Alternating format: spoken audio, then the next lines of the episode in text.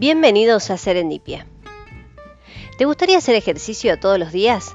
¿O dejar de fumar? ¿O lograr perder peso? ¿O aplicar técnicas de organización para ser más efectivo en algunas tareas? ¿O simplemente aplicar algo que te pareció genial y que aprendiste para mejorar tu vida? Escucha los consejos que hemos preparado hoy. Cómo generar un hábito saludable o necesario y cómo eliminar uno que no nos favorece. Nuestro cerebro es muy listo y muy ahorrador. Su objetivo principal es analizar y actuar con eficacia y rapidez, pero con el mínimo esfuerzo. Así que ahí está el problema. Bueno, comenzamos con este episodio que hemos estado preparando hace bastante. Te digo que hace bastante. Eh, buscando información de todos lados porque eh, hay mucho, hay mucho para leer, hay mucho para investigar. Eh, también queríamos sumarle como ustedes saben, algo de neurociencia que generalmente aplicamos en algunos pequeños comentarios dentro de los episodios.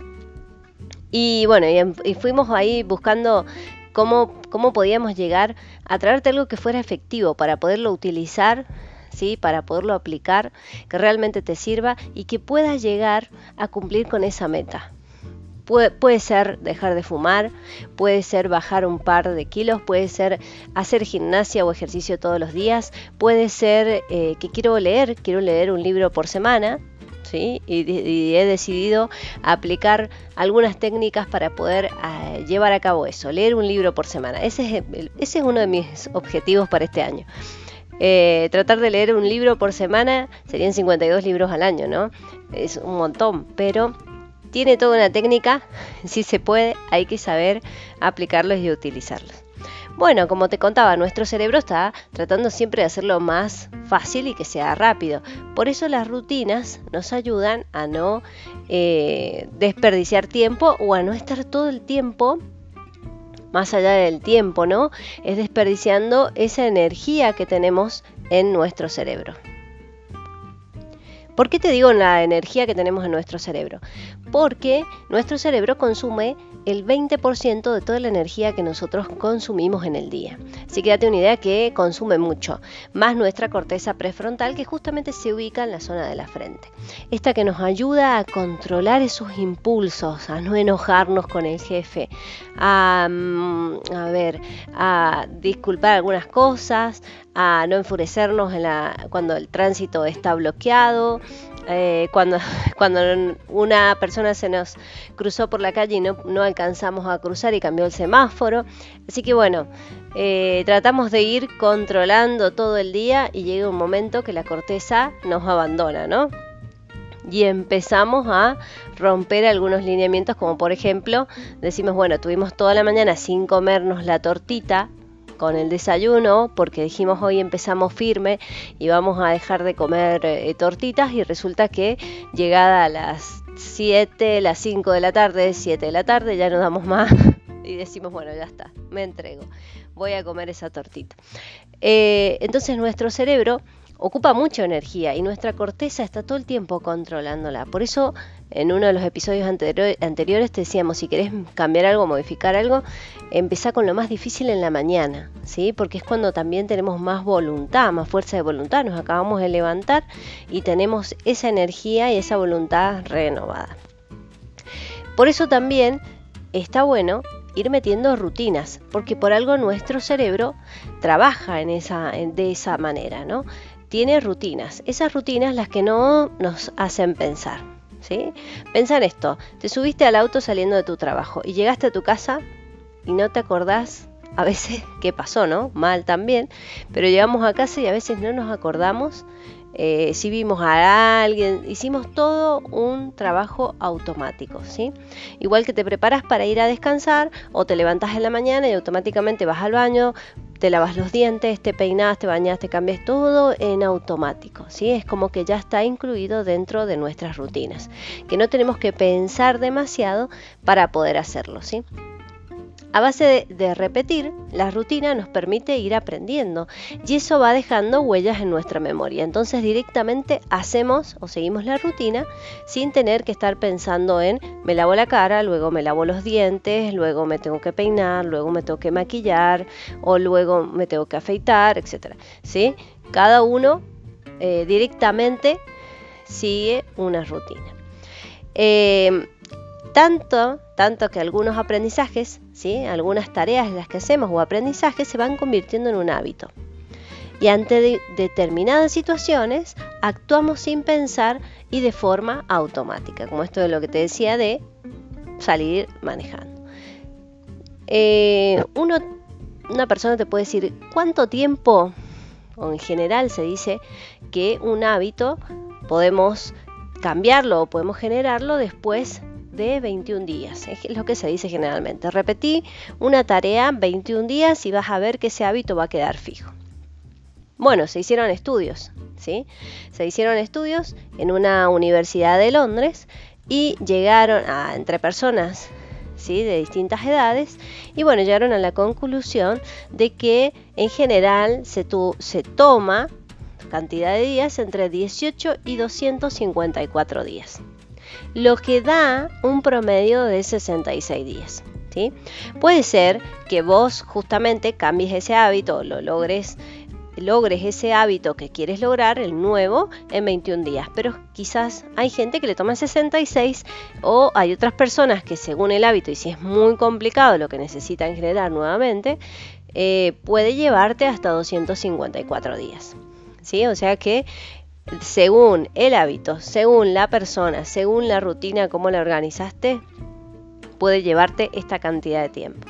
¿sí? Lo importante que lo que es es básicamente la constancia. Pero también tenemos otros consejitos que te vamos a ir sumando.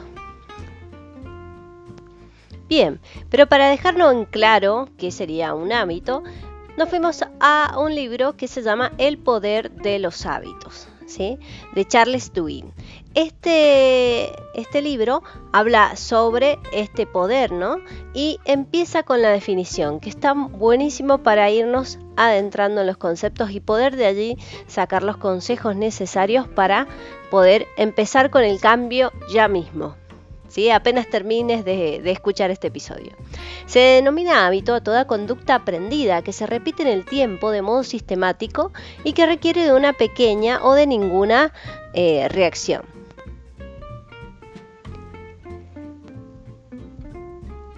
Hay diferentes clases de hábitos. Existen hábitos físicos, afectivos, sociales, morales, intelectuales. También, como sabemos, hay hábitos que podrían ser mejores o más buenos y hay hábitos que son un poco eh, malos, ¿sí? Pueden ser malos para tu salud, como por ejemplo fumar. ¿Sí? Aposta, hay otros hábitos que son apostar, eh, correr, aprender, incluso eh, tener una fuerte obsesión por algo, por ejemplo la limpieza, ¿sí? por la pareja. Hay cosas que se van transformando en hábitos que pueden ser buenos o pueden ser malos. Es importante recalcar ¿sí? que es un comportamiento aprendido. ¿Sí? No, es, no, que, no es que nacemos con esto que es innato, sino es un comportamiento aprendido. Por lo tanto, se puede desaprender. Está muy bueno esto, pues es muy sencillo, sino hay que trabajarlo de modo contrario. ¿sí? Cada persona, otra, otra sugerencia, cada persona suele moldear continuamente su forma de ser y de actuar de acuerdo también a las influencias que recibe del medio que le rodea. Y con todo ello va construyendo una identidad formada por un sistema de creencias, valores y principios. Los hábitos definen en última instancia la actitud que tenemos ante la vida, el rol que ocupamos en la sociedad y la integridad de nuestra persona. Entonces, vamos ahora a ver qué es el ciclo de un hábito. El ciclo de un hábito se divide en tres partes.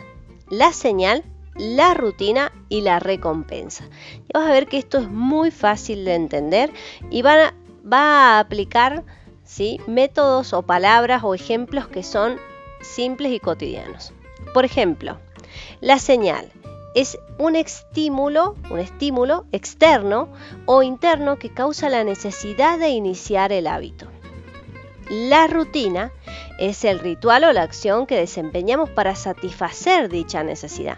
Y la recompensa es el estado emocional o físico en el cual nos sentimos satisfechos. ¿sí? Vamos a ver un ejemplo. La señal sería entonces ese estímulo.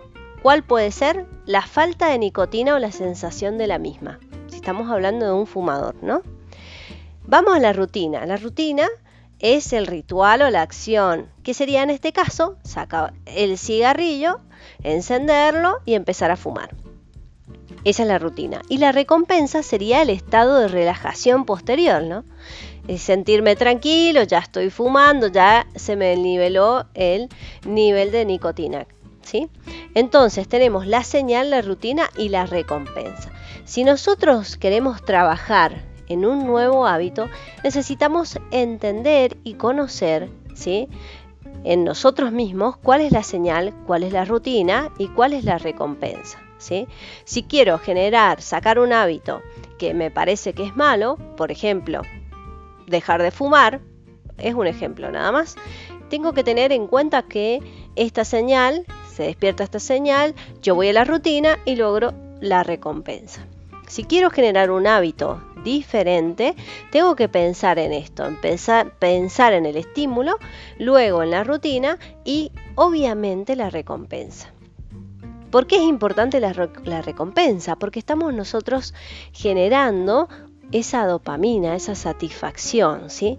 Y si queremos cambiar algo, tenemos que premiarnos también, no siempre castigarnos, sino premiarnos. De esa manera vamos a poder conseguir ese hábito que queremos generar, ese hábito nuevo, mejor para nosotros, que puede ser, por ejemplo, hacer ejercicio todos los días o sacar un hábito malo, que puede ser, por ejemplo, dejar de fumar, voy a tener que tener en cuenta estas señales, este estímulo y darme una recompensa. Una recompensa podría ser, por ejemplo, con el dinero que dejo de comprar cigarrillos, juntarlo y comprarme algo que realmente a mí eh, me dé satisfacción. Puede ser un chocolate. En, la, primera instancia, ¿sí? Puedo sentir la satisfacción de comer el chocolate y eh, premiarme por no haber fumado en el día de hoy, no sé, 10 cigarrillos, 20 cigarrillos, ¿sí? Ir bajando las cantidades del mismo, ¿sí? Bueno, y hablando de neurociencia, te cuento que eh, los hábitos, ¿sí? Eh, pudieron confirmar los científicos que hasta el momento no se animaban a confirmar, ¿no? Que la parte del cerebro donde los hábitos se almacenan y se llevan a cabo son los ganglios basales, que están completamente separados de la parte del cerebro responsable de la memoria, que en este caso sería el hipocampo. Gracias a este fenómeno se descubrió que podemos aprender y tomar decisiones sin tener que recordar absolutamente nada del proceso de elección o de elección en sí misma, ¿no? Entonces, por eso podemos generar hábitos, ¿sí? Y generar esta rutina sin tener que contar con esta memoria que nos que nos lleve a, a recordar todo lo difícil que fue aprender el nuevo hábito, ¿sí? Eh, y bueno, y acá cuenta una anécdota en el libro que está buena, un caso al principio del siglo XX, la gente de Estados Unidos rara vez se lavaba los dientes, dice. Entonces el gobierno federal declaró un riesgo de seguridad nacional por el deterioro de la higiene dental. Lo que despertó el interés ¿sí? en Hopkins, quien eh, se propuso crear un producto completamente innovador. Y pensó en esto, si es tan bueno lavarse los dientes, ¿por qué la gente no se lo lava? ¿Por qué no lo aplica? ¿Por qué eh, no va al baño directamente a cepillarse los dientes? Entonces, ¿qué pensó? Pensó en esto, en generar una recompensa. ¿Y qué hizo? Diseñó un compuesto que no solo limpiaba los dientes, sino que los blanqueaba y los cubría con un agradable aroma a menta. Además, llevó a cabo una campaña publicitaria donde mostraba la belleza de una dentadura blanca, fresca y ordenada. Entonces, ¿qué nos generó acá? Nos generó el efecto de la satisfacción, de sentirnos bien, de sentir una boca sana, de mostrar una sonrisa hermosa, lo que hizo que esos efectos, esa dopamina, se generara y de allí en más todo el mundo quisiera comprar el producto para lavarse los dientes y obtener una sonrisa más blanca. Así que imagínate cómo fue, cómo también, ¿no? Eh, las distintas empresas van generando a través de la dopamina esta satisfacción que te da el usar determinado producto, te van generando un hábito de compra también. ¿Sí? Nos vamos por ese lado. Pero eso simplemente lo hablamos como, como un ejemplo. Bien, entonces, ¿cómo podemos hacer para empezar a cambiar un hábito o algo que nos molesta o eh, sacar un hábito o incluir un hábito nuevo. ¿sí? Seguimos pensando en esto de eh, buscar la señal, la rutina y la recompensa. ¿sí? Bien, y vamos a ir ahora a la parte práctica. Para la parte práctica te invito a que hagas un listado de los hábitos que tenés habitualmente. ¿Sí? Valga la redundancia. Vamos a hacer un listado de todo lo que hacemos en el día. Me levanto, me lavo los dientes, bueno, vamos a tener esta lista a mano. Vamos a ver después, dentro de una clasificación, qué hábitos son buenos para nosotros, los vamos a dejar, ¿sí? Tal cual están, qué hábitos sentimos que no son tan buenos y qué hábitos directamente queremos sacar y luego abajo de esa lista vamos a colocar los hábitos que queremos generar vamos a ponerle un nombre al hábito nuevo.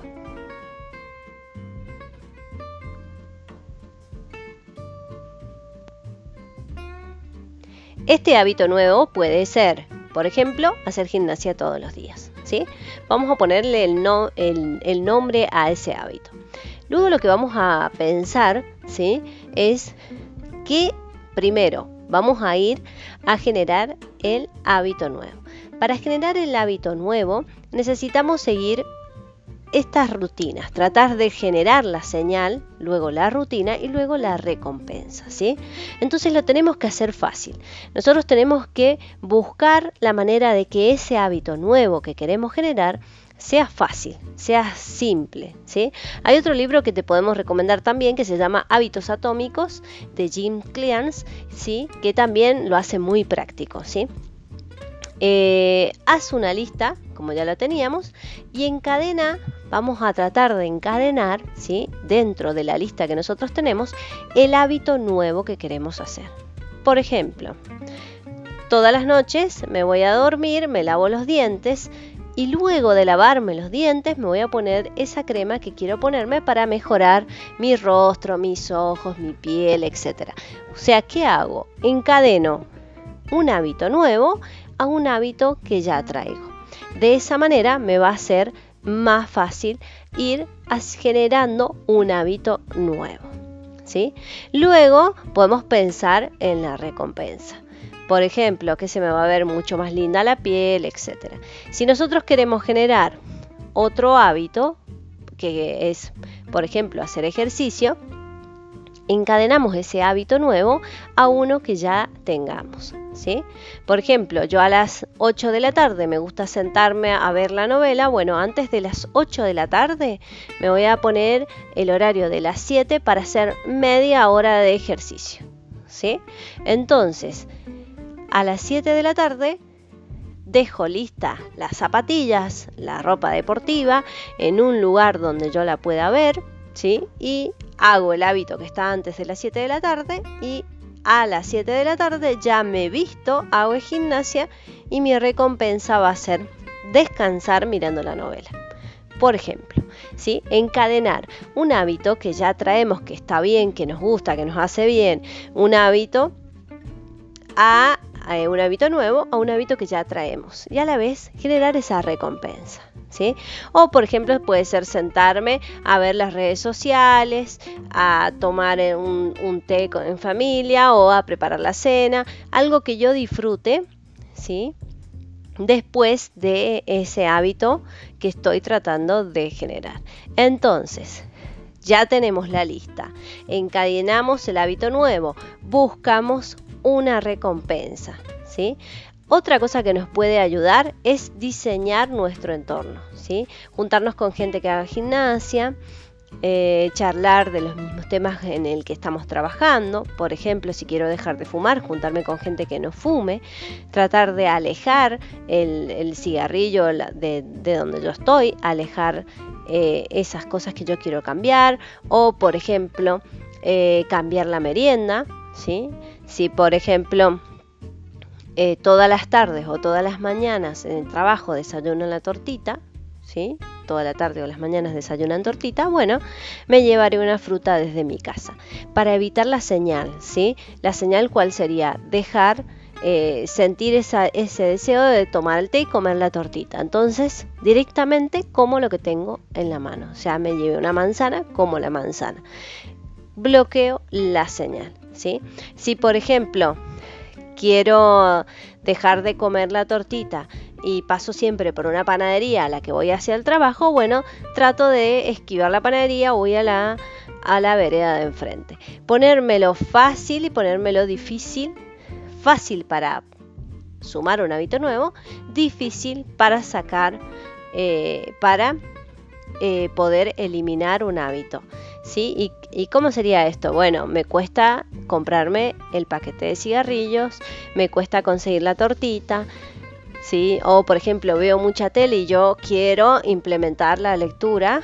Entonces, ¿qué hago? Bueno, puedo desenchufar la televisión totalmente, sacar el enchufe general, cosa de que cuando yo tenga que ver la tele o necesite ir a ver la televisión, porque está dentro de lo que hago habitualmente y yo quiero leer, quiero meter este hábito nuevo, más allá de encadenarlo al que ya traía, que está bien, ¿sí? Me pongo difícil hacerlo anterior, ¿sí?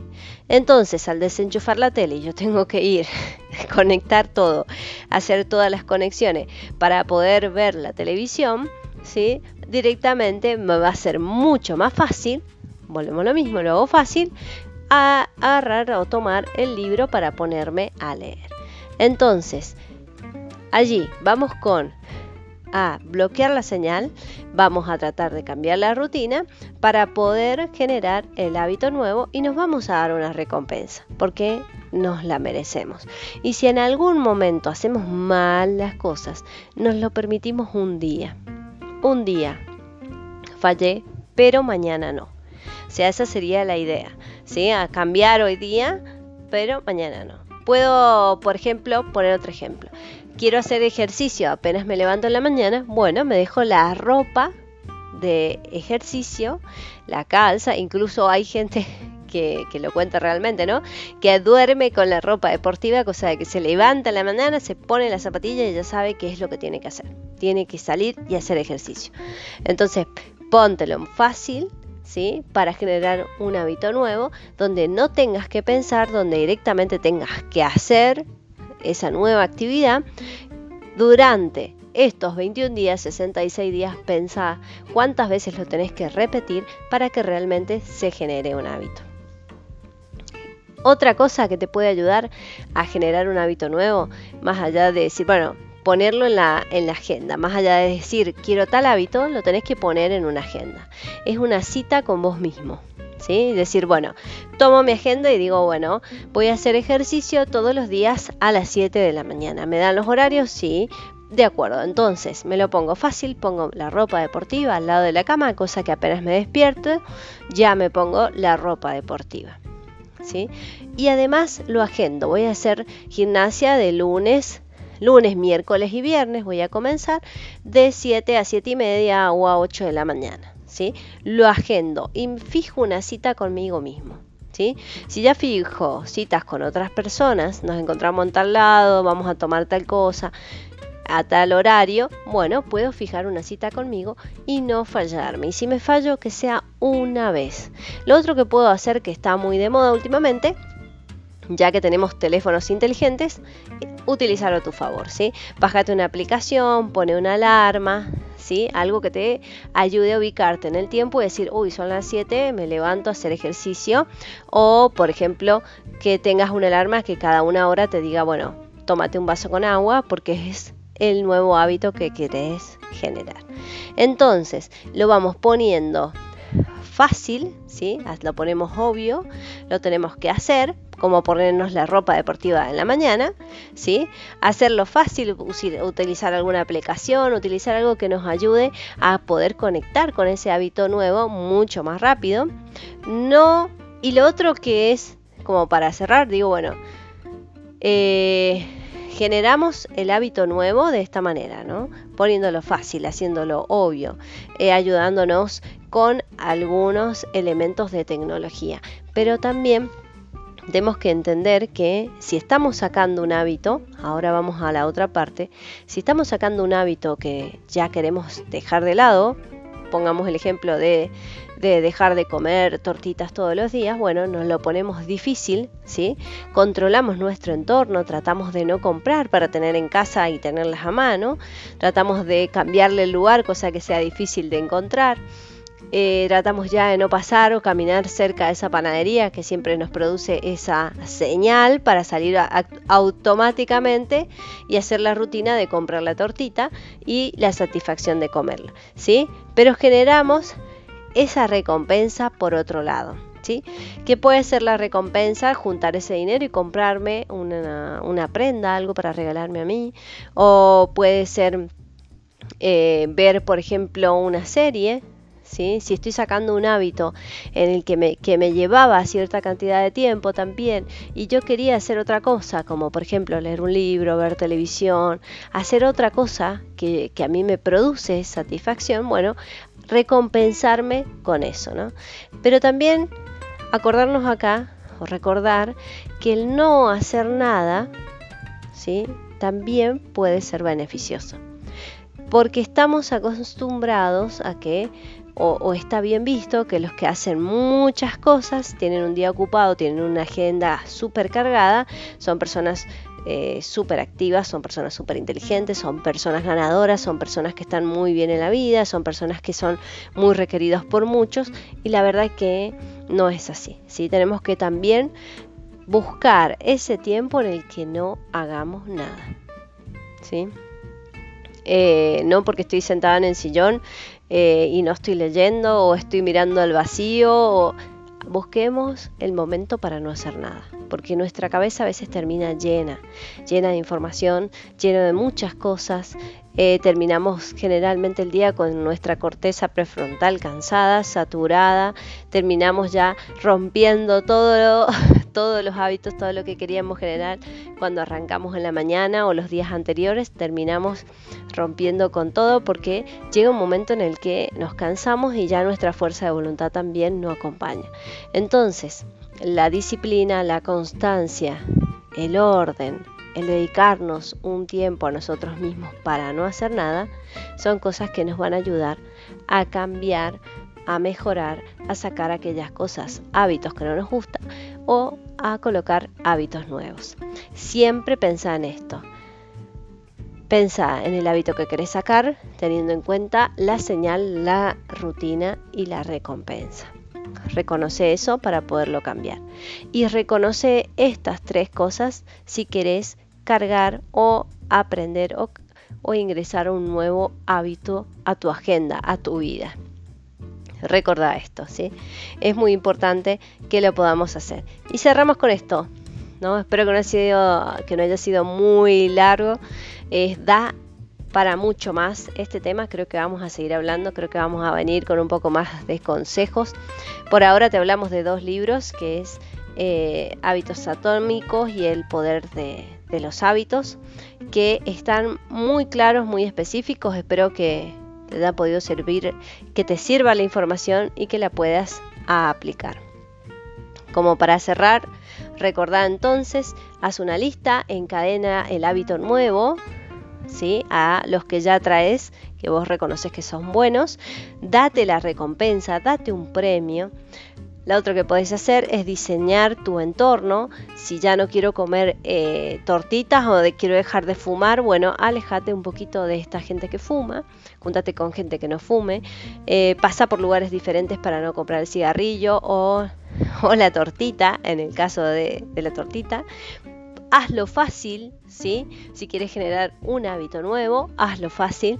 Ponte la ropa de gimnasia, duerme con ella si hace falta para que la mañana te levantes derecho a cumplir con ese hábito nuevo que estás generando. Y ten en cuenta de que para algunos pueden ser 21 días, para otros puede ser el promedio de 66, para otro puede ser más de 210. Ten en cuenta esto y de que si fallas una vez, permítetelo. Te lo permites. ¿sí? Pero no te lo permitas una segunda vez. Esto para que no vuelvas a caer. Me lo permito una vez, pero no una segunda. De esa manera vamos a poder lograr ese cambio que estamos buscando. Siembra un pensamiento y cosecharás una acción. Siembra una acción y cosecharás un hábito. Siembra un hábito y cosecharás un carácter. Siembra un carácter y cosecharás un destino. Serendipia, en busca de un hallazgo inesperado.